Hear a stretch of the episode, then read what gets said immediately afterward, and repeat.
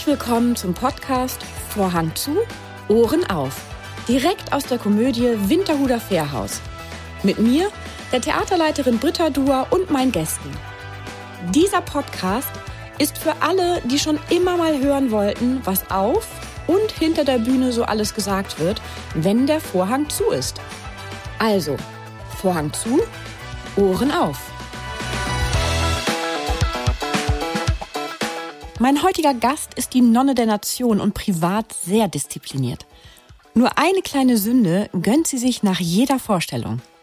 Na, welche das wohl ist? Herzlich willkommen, Janina Hartwig.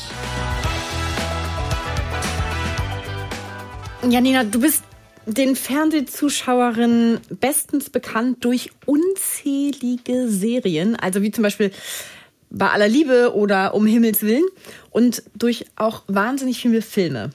Was zieht dich auf die Theaterbühne? Ich komme ja eigentlich vom Theater, also da stecken meine Wurzeln. Also ich habe ganz klassisch eine Schauspielschulausbildung gemacht an der, in, an der Ernst Busch in Berlin und dann bin ich nach Dresden ans Theater gekommen. Gedreht habe ich schon immer, immer schon, also seit meinem 15. Lebensjahr also überhaupt spielen, was das bedeutet, diesen Beruf auszuüben, Schauspielerin zu sein, das habe ich erst am Theater in Dresden gelernt. Und ich finde, es ist für eine Schauspielerin und für einen Schauspieler extrem wichtig, diese Ausbildung zu machen, weil äh, man einfach lernt, neben der ganzen Technik, wie ist eine Kraftstimme, wie transportiere ich bis in die letzte Reihe, äh, man lernt auch, dass äh, sich nähern einer Figur, einer Szene, ein, eines Miteinanders mit einem Partner und so. Und das lernt man eigentlich am Theater. Und da wieder zurückzukehren, wie hier ans Winterhuder Fährhaus, das war echt cool und hat mir einen Riesenspaß gemacht. Das heißt, beim Film wird man nicht an die Hand genommen, in Anführungsstrichen, mit dem Regisseur und erarbeitet die Rolle. Ist das ein anderes Arbeiten oder wird das da auch gemacht? Wohl, natürlich muss, wird mhm. man da, geht man da auch an die Rollenerarbeitung, aber es geht alles viel, viel schneller. Viel, viel schneller. Also da ist richtig Zeit, Geld. Und da muss man extrem vorbereitet sein, wenn man ans Set kommt. Man muss eigentlich auch schon äh, so seine Figur im Blick haben, wie will ich die spielen. Und vor allen Dingen ja, wie könnte ich in der Szene agieren? Weil dann heißt es, und jetzt, also da geht man schon an eine Szenenarbeitung ran, da spricht man sich ab, da übt man eine Szene, aber dann muss es ganz schnell gedreht werden. Und am Theater, da hat man doch viele, viele Wochen auszuprobieren, in welche Richtung gehe ich, wie entwickle ich die Rolle. Äh, man hat auch mal die Chance, was völlig Falsches zu probieren, ja, wo man dann hinterher sagt, ach nee, das ist ein Schmarrn, das tue ich wieder weg. Und das ist eine hohe Freude. Du stehst zurzeit mit Sebastian Goda bei uns auf der mhm. Bühne. Und was verbindet euch eigentlich? Also woher, woher kennt ihr, kennst ich du ihn? Ich kenne den Sebastian schon sehr, sehr, sehr lange. Wir waren früher mal in einer Schauspielagentur, da haben wir uns kennengelernt. Uns verbindet vor allen Dingen auch unsere Vergangenheit. Wir kommen beide aus Ostberlin. Und äh, ja, und dann haben wir uns immer wieder getroffen und wir waren uns gleich sympathisch und dann irgendwann hat er gesagt, Mensch, wollen wir nicht mal zusammen Theater spielen? Ja, na klar, das wäre ja schon cool und toll, toll, toll. Und dann vergingen wieder viele Jahre. Und vor, ich sag mal, vor zweieinhalb Jahren, da rief er mich mal an und sagte, du Janina, möchtest du mit mir Theater spielen? Ich war gerade in einer totalen Umbruchssituation und weil meine Kinder waren ausgezogen, mein Sohn, der gerade 18 geworden ist, der ist ausgezogen, ist nach Wien gezogen, um da zu studieren und so. Und ich war an so, an so einem Wendepunkt in meinem Leben, nach so vielen Jahren, wo ich immer ein Kind an meiner Seite hatte. Da rief der Sebastian an und sagte, willst du mit mir, ich hätte da eine Rolle, willst du mit mir Theater? Ja, da kam gar nicht dazu, den, den Satz zu Ende zu spielen. Und seitdem ja, äh, spielen wir zusammen Theater, weil jetzt mein Name ist Erling hier am, am Haus das ist schon unsere zweite gemeinsame Produktion. Ihr habt ja auch gemeinsam das Huhn auf dem Rücken genau, gespielt. Das war unsere dann, erste gemeinsame genau, Produktion. Genau, das spielt ihr dann ja auch in Berlin an unserem Haus jetzt dann im Januar. Genau. Und was hat dich bei Mein Name ist Erling angesprochen? Weil ich meine, dass Sebastian gefragt hat, hast du Bock mit mir da ja, zu spielen, ist ja das eine. Ja. Und dann liest man ja das Stück. Und dann liest man das Stück und ja, es ist ist ein wunderbares Stück, weil es sehr, also neben der Komödie, die das Stück auch bedient, ähm, ist es ein Stück über zwei Seelen, die irgendwann mal sich gefunden haben und nicht ihre, ihren Traum vom Leben gelebt haben. Ein Stück über Entscheidungen oder auch falsche Entscheidungen im Leben und ein Stück über die Liebe. Und ich mag die Figur total gerne, die ich da spiele, die Rosemarie, weil, ja, das ist so eine ganz tiefe Figur, die ein gro eine große Liebe hatte, diese Liebe nicht gelebt hat und die einsam geworden ist und im Laufe dieses Stückes wieder auflebt und am Schluss sich entscheidet, eine Liebe zu leben. Das mag ich total gern, diese Entwicklung zu spielen. Du warst ja eine extrem gute Schülerin. Ja, also extrem ne? gut. Also, ich war eine gute Schülerin. Ja. Eigentlich warst du ja Zweitbeste. Ja, kann man so sagen. Und dann ging es ja darum, damals in diesem Schulsystem, dass die ersten drei Klassenbesten Abi machen durften. War das so? Ja, es war so, die vier, es wurden genau. vier, vier junge Leute rausgesucht, die Abitur machen durften. So war das damals. Und ähm, äh, für mich war klar, ich komme an die EOS, erweiterte Oberschule, so hieß es damals. Für mich war klar, da komme ich rauf, ist ja logisch, ja. Aber zwei Jungs wollten Offizier werden an, der, an meiner, in meiner Klasse und dann wurden die automatisch äh, so auf die EOS genommen und ich ging dann leer aus. Das war für mich so der erste Punkt in diesem System, wo ich dachte, hier stimmt irgendwas nicht. Dann haben sie gesagt, also in der Schule, ja, sie kann ja dann Berufsausbildung mit Abitur machen. Dann habe ich mir gedacht, na ja, dann mache ich halt Berufsausbildung. Meine Eltern sind natürlich Sturm gelaufen, aber es war halt so, da ging, da war nichts dran zu ändern. Und dann dachte ich mir, okay, dann mache ich Berufsausbildung mit Abitur. Und als ich dann in der zehnten Klasse war, dann hieß es, na ja, was willst du denn machen? Da ich gesagt, ich möchte vielleicht Unterstufenlehrerin werden. Ich mochte immer Kinder gern, ja, ich wollte immer mit Kindern arbeiten. Dann haben sie gesagt, nee, äh, Lehrer haben wir genug, du wirst Horterzieherin. Und dann gesagt, ich will aber keine Horterzieherin werden. Ich will das nicht. Ich will einfach nur mein Abitur machen, aber ich möchte keine Horterzieherin werden. Aber, wie das immer so ist im Leben, die Dinge haben ja immer irgendwie einen Sinn zumindest ist es in meinem Leben immer so gewesen, dass sich die Dinge immer so entwickelt haben, dass ich im, im Nachhinein gesagt habe, ach, deswegen. Weil, ach, da muss ich noch ein bisschen mehr ausholen. Ich wollte eigentlich immer Tänzerin werden als Kind, ja.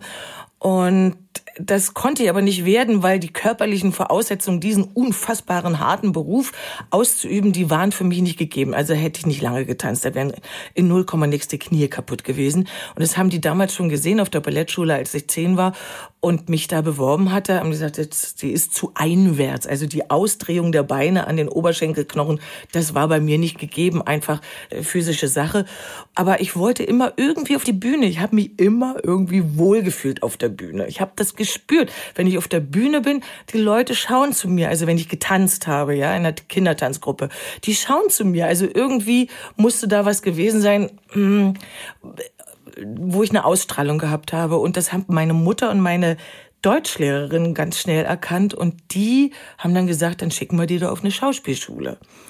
Und dadurch, dass ich aber kein Abitur hatte, hieß es damals noch, ich muss eine Berufsausbildung machen. Okay, dann mache ich halt eine Berufsausbildung. Also mache ich keine Berufsausbildung mit Abitur, die hätte noch länger gedauert. Ich mache eine normale Berufsausbildung und dann kann ich doch auf die Schauspielschule. Für mich war das klar. Ich hatte überhaupt noch gar keine Prüfung bestanden, aber für mich war das klar, ich werde Schauspielerin. Und aber während der Berufsausbildung, ist ein bisschen kompliziert, während der Berufsausbildung habe ich dann die Aufnahmeprüfung gemacht und dann haben die gesagt, du fängst sofort an. Da hat die Lehre abgebrochen, habe nur ein Jahr Wirtschaftskaufmann, hieß das früher. Also heute würde man sagen, äh, Bürofrau, so. Und das habe ich dann gelernt und habe sofort abgebrochen und bin mit 17 auf die Schauspielschule. Also so war das. Also lange Rede, kurzer Unsinn, wie ich immer sage es hatte dann doch irgendwie alles einen Sinn, weil ich so meinen Weg gegangen bin, nämlich sehr, sehr, sehr, sehr früh auf die Schauspielschule, sehr, sehr jung ans Theater, nämlich mit 19 und dann zehn Jahre da in Dresden am Staatsschauspiel war. In deiner Kindheit gab es eine ganz große, enge Wohngemeinschaft mhm. bei euch. Und dein Vater hatte sozusagen das erste Carsharing äh, da ins Leben gerufen, installiert, indem er das Auto auch den Nachbarn zur Verfügung stellte. Und nicht nur das, sondern ja. auch die Waschmaschine. Exakt, einen Waschsalon habt ihr quasi auch gehabt. Ja, ja, genau. Und ähm, hat das eigentlich dein jetziges soziales Engagement so geprägt? Mit Sicherheit, ganz sicher. Also ich sag immer, wir hatten in der DDR Notgemeinschaften. Das hat sich durch die ganze, durch mein ganzes Leben gezogen bis zur Wende. Auch später dann an meiner, in meiner Theaterzeit. Ich kannte es gar nicht anders. Man hat sich gegenseitig unterstützt dadurch, dass es ja immer eine Mangelgemeinschaft, also oder, oder eine Mangelgesellschaft war, hat man versucht, irgendwie gemeinsam durchzukommen. Das ging nicht nur darum, äh, das Auto zu verleihen oder die Waschmaschine. Also die Frauen kamen aus, aus dem Haus immer zu uns zum Waschen, sondern auch in der Kindererziehung. Ich kann mich erinnern, also wenn wir wenn wir hatten mal alle irgendwie am Haus, wir waren sehr viele Kinder am Haus, hatten wir alle, ich glaube, Windpocken oder so. Und dann waren, sind, wurden die Kinder alle in ein Bett gestopft. Eine Mutter, die waren ja alle werktätig, äh, ist zu Hause geblieben und wir hatten es echt lustig. Wir waren zwar krank, aber wir hatten es trotzdem lustig. So, äh, also man hat sich gegenseitig unterstützt und das war eine Überlebenstaktik, eine Notgemeinschaft, ja. Und auch dann später in Dresden am Theater, im Dresdner Theater konnten wir sehr, sehr gutes, politisch aktuelles Theater machen. Das lag zum einen an der SED-Führung, das war damals Hans Modrow, der in Dresden einer der loyaleren SED-Chefs war.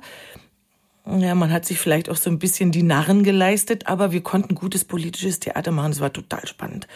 Und da haben mich die Kollegen da kommen wir wieder auf die Erarbeitung von Stücken, von Szenen zurück, sehr geprägt, ja, im Nachdenken, im Zeigen von politischen Aussagen innerhalb eines Stückes. Also, was kann ich als Beispiel bringen? Zum Beispiel, wir haben Don Carlos inszeniert. Schiller, der große Nationaldichter, kann man nichts sagen. Aber das Stück wurde so inszeniert, dass die Leute genau wussten, wen wir damit meinten. Also wenn Philipp zu Posa sagt, geben Sie Gedankenfreiheit, äh, haben wir das so inszeniert, dass die Leute genau wussten, wir sind, wir meinen jetzt. Und da konnte man nichts sagen, ja. Und da hatten wir dann zum Beispiel, um jetzt wieder auf deine Frage zurückzukommen, haben wir zum Beispiel auch so Gruppen ge gebildet, äh, aus Unterschied, Leute aus unterschiedlichsten Berufsgruppen. Ähm, eine Bibliothekarin war dabei, Schauspielerin. Ähm, es war sogar ein, ich glaube, ein Kraftfahrer dabei, aber sehr politisch engagierte Menschen, äh, wo wir Programme erarbeitet haben über Tabuthemen in der Gesellschaft. Angst, Macht, Sterben. Äh, die haben wir vorgetragen und danach gab es Diskussionen. Und ja, der Chef dieses Theaters, wo wir das gemacht haben, der wurde nach diesen Abenden ständig, also jedes Mal konnte man drauf warten, äh, zur Stasi-Führung äh, gebeten. Und ich sag, was ist da los bei dir? Äh, und ähm, ja, auch das war eine Notgemeinschaft, die ganz wichtig für uns alle, für unsere Existenz war, weil wir uns da ausdrücken konnten, uns da reiben konnten mit der Gesellschaft. Das war schon möglich. Das flog dann nach der Wende puff, auseinander. Es war weg.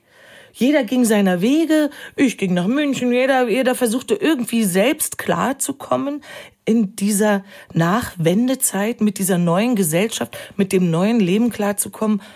Und ja, also das ist eine, für mich eine ganz wichtige Geschichte, weil also so ein Grund, den wir in der DDR hatten, dieses, diese Gemeinsamkeit, das war plötzlich nicht mehr da. 2017 warst du mit der Welthungerhilfe in Sierra Leone, richtig? Ja, das war spannend. Genau. Und welche Erfahrungen hast du dort gemacht und wie gut wird man, wenn man mit der Welthungerhilfe zusammen dahin fährt, wie, wie wird man, wie gut wird man behütet? Also ja. wie, wie, da wird man, da wird man ja, ja sicherlich ja. sehr an die Hand genommen und ja, ja, geleitet. Ähm, Aber was waren deine Eindrücke? Mhm, das war, also die Welthungerhilfe hatte mich gefragt, ob ich nicht ein Projekt unterstützen will. Also äh, die wollten gerne einen Film machen, wo sie ihre Arbeit zeigen. Und natürlich haben die sehr aufgepasst, wo wir hinfahren. Es war, ich glaube, damals sogar erst zuerst ein Projekt in Nigeria, äh, wo sie, wo sie meinten, wir, da fahren wir hin, aber da war es dann zu gefährlich. Das, also das, da haben sie schon aufgepasst, auf mich auch, ja. Und dann hatten sie sich Sierra Leone ausgesucht. Das war schon sehr spannend, weil ich kam in ein Land, was äußerlich erstmal relativ, ich sag mal in Anführungsstrichen normal aussah. Natürlich ein armes Land, eines der zehn ärmsten Länder auf dieser Welt und rein äußerlich erstmal gar nicht so zu sehen. Aber wenn man genau hingeschaut hat, dann ist mir schon teilweise ziemlich das Herz in die Hose gerutscht. Die hatten ja diesen unfassbaren, äh, brutalen Bürgerkrieg dort, wo wo die sich gegenseitig, also wo ich weiß nicht, ob du dich erinnerst, da gab es diese Kindersoldaten, die sie da rekrutiert haben. Und diese Kinder, die, wenn die nicht mitmachen wollten, so wie die das, äh, wie die Leute, die sie da rekrutiert hatten, wollten, dann haben die denen die Arme abgehackt. Ich weiß nicht, erinnert ihr euch? Also da gab es die Short Arms und Long Arms. Also die Long Arms hatten die Hände nur abgehackt und die, die Short Arms hatten es oben an der Schulter abgehackt. Und das war der Wahnsinn. Da waren so viele junge Männer, so Anfang 20, die da mit diesen Armen ankamen. Und ich dachte mal, was ist denn hier los? Also so, und wenn man da genau hingeschaut hat, da hat's mich schon ziemlich, ziemlich getroffen. Wir sind dann in den Dschungel und haben ein Projekt besucht. Das war echt spannend, weil äh, die Welthungerhilfe hatte sich hat sich zum Ziel gesetzt, immer noch und immer schon äh, natürlich Soforthilfe einerseits zu leisten, aber eben auch Hilfe zur Selbsthilfe, dass sie Projekte entwickeln, wo sie den Menschen zeigen, wie sie eigenständig werden können, wie sich in Notsituationen selber helfen können und so. Und so ein Projekt haben wir besucht im Dschungel. Das war spannend. Die haben denen dort gezeigt, wie baue ich einen Brunnen ohne Elektrizität, wie äh, halte ich Hygiene. Das war für mich so spannend, weil ich mir dachte, wo ist das Wissen geblieben? Die haben noch mal, die haben doch irgendwie, muss doch da ein Urwissen da sein von den Urmüttern und Urvätern, was macht eine Wurzel gegen Fieber und so, das war alles weg. Auch wie halte ich Hygiene in den Dörfern? Also die sind immer hinter ihr Haus gegangen und haben da ihren Haufen hingemacht, ja. Und dann ist das getrocknet, der Wind kam und hat die ganzen, hat das über durch das Dorf getrieben und dann haben die denen gezeigt, das geht nicht, das dürft ihr nicht tun. Also ganz konkret, die, die Leiterin dieses Projektes, eine wirklich eine unfassbar entzückende Frau, blond wie ein Engel, äh, mit einer großen Brille, die hat dann die, die Chefs dieses Dorfes äh, zusammengesammelt, hat gesagt, pass auf, das ganze Dorf kommt jetzt zusammen. Und jeder bringt mal Steine mit, so viel wie er meint, dass er am Tag macht. Und da kam ein Riesenhaufen zusammen. Und die haben sie zusammengesammelt und gesagt, schaut mal, so einen Haufen macht ihr alle hier in diesem Dorf täglich. Und dann haben sie sie groß angeguckt und, und, und das verteilt sich übers, äh, durch euer Dorf, wenn es trocken ist. Der Wind fegt darüber, eure Kinder spielen da drin. Ihr, die machen ja viel Lebensmittel, also wenn sie ihr Korn dreschen und so, alles auf der Erde, ja. Und das esst ihr dann. Ihr werdet krank. Ach so, ja, ja, ja, ja. Und so. Also so haben die das entwickelt, dieses Dorf. Und wie waschen wir die Hände und so. Also das war für mich total spannend, ja. Und du mittendrin. Und, und ich mittendrin mit diesen wahnsinnig vielen Kindern. Das war echt ein Erlebnis. Ähm, auch immer wieder, wenn man genauer hinschaut. Ich hatte dann so einen Haufen Kinder nur als Beispiel um mich drumrum. Und eins lag auf der Erde. Und die Kinder, die spielen sprang und schlief. Und die Kinder sprangen so über das, über das Kind drüber und die, es war ein riesen Tohuwabohu. Und ich, was ist mit diesem Kind da? Naja, das hat Malaria, das wird es wahrscheinlich nicht überleben oder so. Und das lag einfach in dem Dorf da so. Und keiner hat sich drum gekümmert, ja. Also das war schon, da, da denkst du, ich muss es doch aber mitnehmen, aber geht natürlich nicht, ja. Ich, so. Nee. Mhm. Also vor allem nicht wenn es wirklich dann schon schwer krank ist, dann ja. ist da ja tatsächlich. Ja, es ist schon ein anderer Umgang mit den Dingen dort. Für mich sehr spannend. du engagierst dich aber auch noch zusätzlich für den Wünschewagen. Ja, das ist mein eigene, äh, ja. also mein eigentliches Hilfsprojekt. Und hast du da eigentlich auch schon mal Kinder begleitet oder begleiten müssen oder bisher Erwachsene? Nein, nein, auch. Also ich selber nicht, Gott nee. sei Dank. Mhm. Äh, aber, ja, die selber also, machen das, das weiß ich. Die ja, selber ja. begleiten ja, ja, ja. Ähm, äh, altersunabhängig. Also, man muss dazu sagen, der Wünschewagen ist ein Projekt äh, des Arbeiter-Samariter-Bunds. Es ist ein Krankenwagen der ein bisschen umgebaut ist und wir erfüllen sterbenden Menschen einen letzten Wunsch. Und das sind bei weitem nicht nur ältere Menschen, sondern auch Frauen in deinem Alter zum Beispiel habe ich begleitet, Frauen in meinem Alter oder auch Männer. Und äh, die wünschen sich unterschiedlichste Wünsche. Ähm, nochmal nach Hause, nochmal in den Fußballclub. In die Berge. Äh, in die Berge, an den See, äh, nochmal nach Italien, auch mal so eine Reise haben wir gemacht. Äh, also, oder noch meistens nach Hause. Einfach nur nochmal nach Hause oder zur Hochzeit der Enkelin oder sowas, ja. Und da sind auch Kinder dabei, die brauchen ja nicht nur Geldspenden der Wünschewagen, das ist ja das eine, sondern tatsächlich auch Sanitäter und Sanitäterinnen ja. suchen die ja ganz dringend. Ja. Ne? Wenn ja, ja, das brauchen wir vor allen Dingen Rettungssanitäter, ja. weil bei jeder Fahrt muss ein Rettungssanitäter oder eine Rettungssanitäterin dabei sein. Äh, weil es kann ja auch wirklich mal was passieren, wo eingegriffen werden muss. Das kann ich, wenn ich zum Beispiel so einen Wagen fahre, kann ich dann nicht. Ja, das kann ich nicht. Ich kann für die Leute da sein. Ich kann das Auto fahren, also den Krankenwagen. Aber wenn jetzt wirklich Not, ein Notfall ist, dann bin ich nicht, habe ich nicht die Ausbildung und wir brauchen dringend Rettungssanitäter. Diese Wünsche wegen gibt es auch in Hamburg. Ja, die gibt es tatsächlich deutschlandweit. Deutschlandweit, ja. Ich glaube über 100 Stück. Ja. Mittlerweile. Wie ist es überhaupt dazu gekommen, dass du dort gelandet bist? Hast du aktiv danach geguckt oder sind die irgendwie auf nee, dich zugekommen? Nee, die sind auf mich zugekommen. Mhm. Die sind richtig auf mich zugekommen. Die haben gefragt, äh, sie, das, sie entwickeln jetzt gerade dieses Projekt, das gab es noch nicht. Mhm. Und ob ich mich dafür begeistern könnte. Und ich selber war gerade in so einer Situation, mein Vater war gerade gestorben. Also ich musste mich mit diesem Thema Tod irgendwie auseinandersetzen und sterben. Und da kam das genau richtig, ja, so, äh, weil, ja, wann setzen wir uns mit diesem Thema auseinander? Jeder von uns wird irgendwann mal gehen müssen, unsere Verwandten müssen gehen und äh, dann müssen wir uns damit auseinandersetzen, aber in der Gesellschaft spielt es keine große Rolle. Also wir trauen uns nicht und da ist es eine Rolle und das wirklich, wirklich Spannende ist, wenn wir diese Menschen fahren und ihre Angehörigen, die sind ja meistens dabei, das sind keine wahnsinnig traurigen Fahrten, ähm, sondern äh, also es passiert etwas, ja, es wird nochmal ein letzter Wunsch erfüllt und die Sterbenden, haben wir die Erfahrung gemacht, können leichter gehen, aber auch die Angehörigen können leichter loslassen. Das finde ich so das Spannende.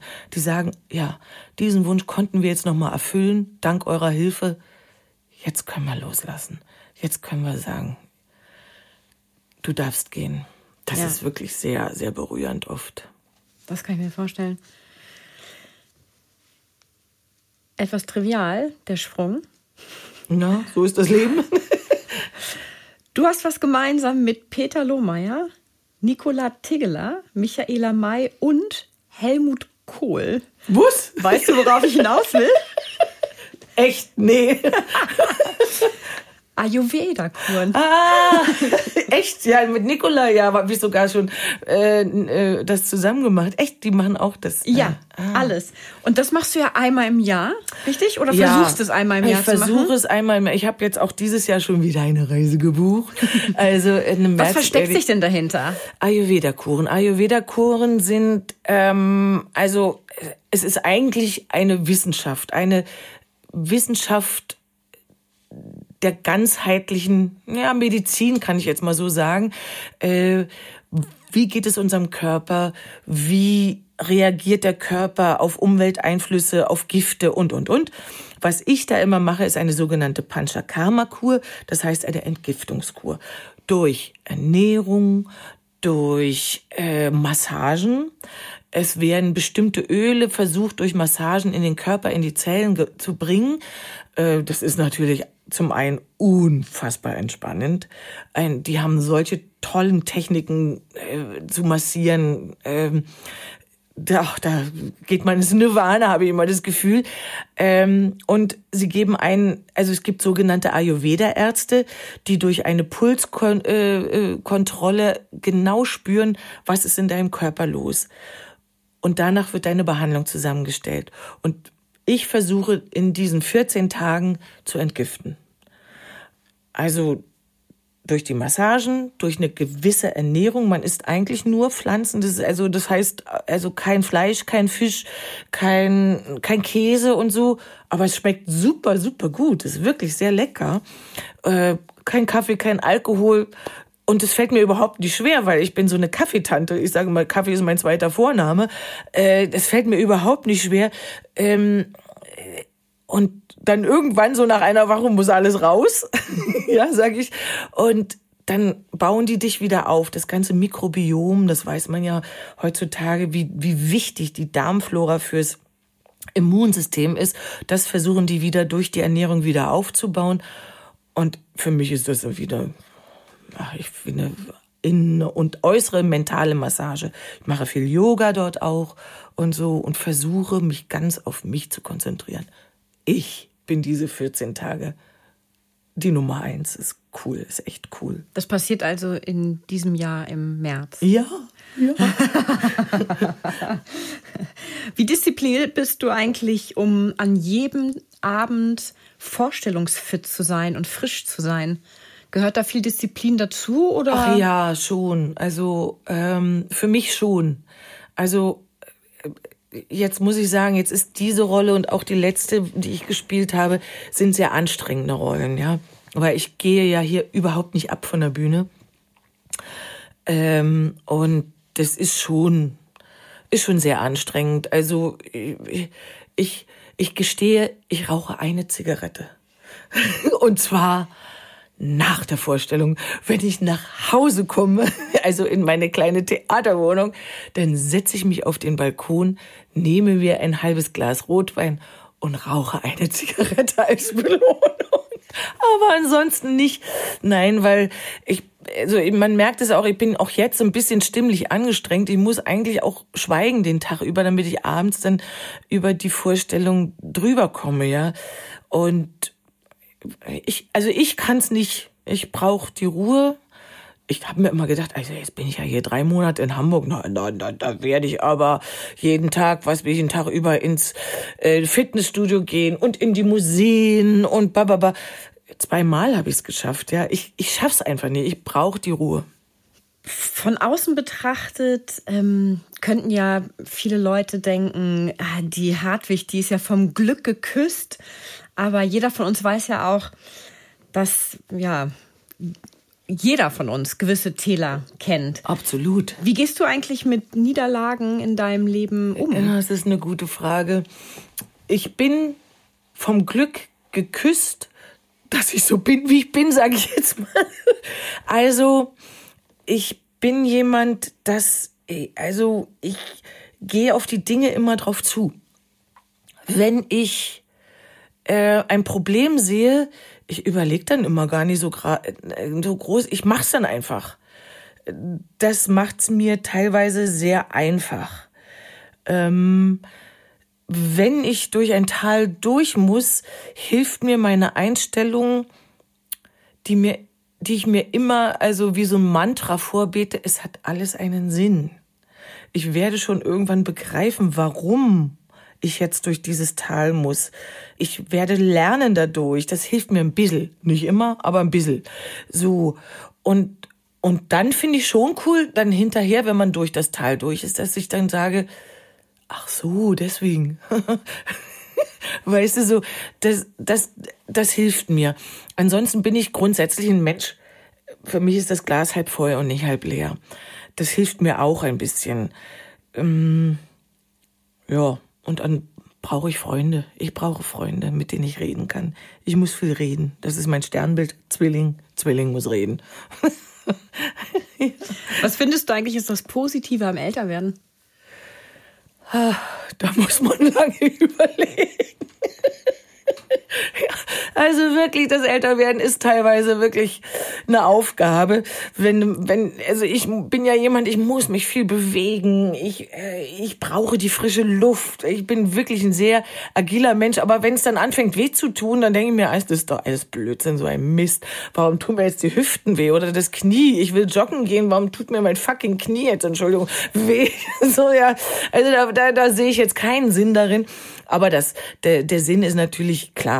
Man hat einen gewissen, einen gewissen Erfahrungshorizont, äh, der ein manche Dinge leichter sehen lässt. Also so, ich bin viel mehr zur Ruhe gekommen und vieles regt mich nicht mehr so auf oder schmeißt mich aus der Bahn, wie es früher das getan hätte vielleicht. Das ist der einzige Vorteil, den ich sehe. Also so ein bisschen Gelassenheit.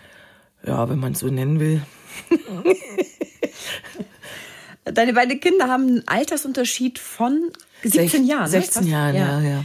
Ist es eigentlich anstrengender, Mitte 50 ein pubertierendes Kind zu haben oder wenn man selbst Mitte 30 ist? Ja, da muss ich dazu sagen, meine Kinder haben beide gar nicht so richtig pubertiert. Also ähm, was mich ein bisschen unruhig gemacht hat, weil ich finde, Pubertät muss sein, weil es immer eine Frage der Loslösung und der Selbstfindung ist, Pubertät aber die waren ehrlich nicht, nicht sehr anstrengend. Ähm, das ist doch super. Ja, meine Tochter ist natürlich auch schon mit 16, hat sie einen Freund gehabt und war viel bei dem Freund, ja, so, die ist da, also, und in der Frühpubertät, so mit 14, äh, ich muss ehrlich sagen, ich war auch immer eine Mutter, die sagte, mach mal schon. Also, ich hatte immer ein großes Vertrauen zu meinen Kindern. Ich habe ihnen versucht beizubringen, Verlässlichkeit, die brauche ich absolut. Ehrlichkeit brauche ich absolut. Toleranz, die kriegt ihr von mir, die brauche ich aber auch. Und keine Drogen. Das war mir echt wichtig. Da hatte ich echt Schiss, dass die da irgendwie in falsche Richtungen, also falsche Freunde finden oder so, ja. Äh, aber ansonsten, wenn ich sage, ich kann mich auf euch verlassen, dann konnte ich die auch loslassen.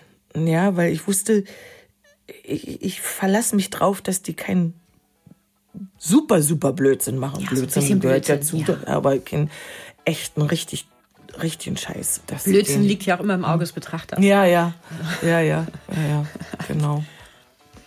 Ich würde sagen, dann schonen wir jetzt mal deine Stimme, ja. damit du nachher hier noch ordentlich auf der Bühne stehen kannst. Ja, genau. Und ich danke dir ganz herzlich fürs Gespräch. Ja, cool, danke.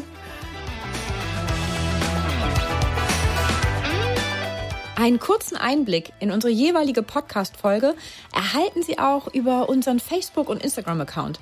Schauen Sie doch mal vorbei, denn wer die Komödie kennt, wird Abonnent. Bis zur nächsten Folge wünsche ich Ihnen viele Anlässe zum herzhaften Lachen, Zeit zur Entspannung und jede Menge Spaß im Alltag. Bis dahin, Ihre Britta Dua.